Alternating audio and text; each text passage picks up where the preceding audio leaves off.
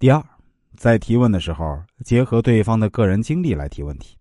你说：“哎，您以前是名技术人员，后来成功的自我创业。那么，请问在您看来啊，从技术岗位转到领导岗位需要克服哪些问题呢？”三，在自我介绍的时候啊，先介绍你们两人共同的特点。聊天时，哪怕你说您是安徽人啊，我也是啊，这也比没有共同点要好得多。第三呢，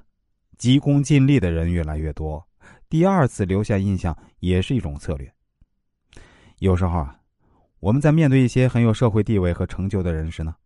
被他们的外宣形象和气质所蒙蔽。尤其对年轻人而言，在自己崇拜的人的面前呢，甚至会有点害怕和他们说话。事实上，这只能证明自己见过的人还不够多。多年前，我想找一位知名的企业家谈项目合作，他在报纸上的形象是那么严肃，一丝不苟。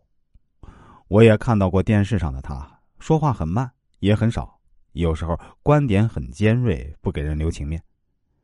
第一次见面是在一个公开场合，他来去匆匆，我的确没有找到机会上前进行自我介绍。第二次见面的时候，我去他的企业拜访，我发现他私下和外界的形象并不一样，他很随和，很客气，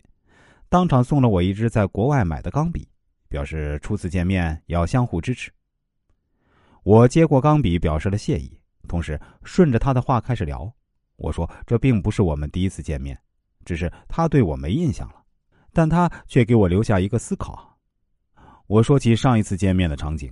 当初参加那个企业家谈创新的活动，就是为了听您的观点。当时啊，他提到了自己的企业也在寻找新的模式。我在想，您把企业做得这么好，还一直在努力和寻找新的突破，令我很感动。也对您更加尊敬了。听完我的话，他因为对我的毫无印象而有点不好意思的笑了笑，同时因为听到我对他的印象之深而对我也有了印象。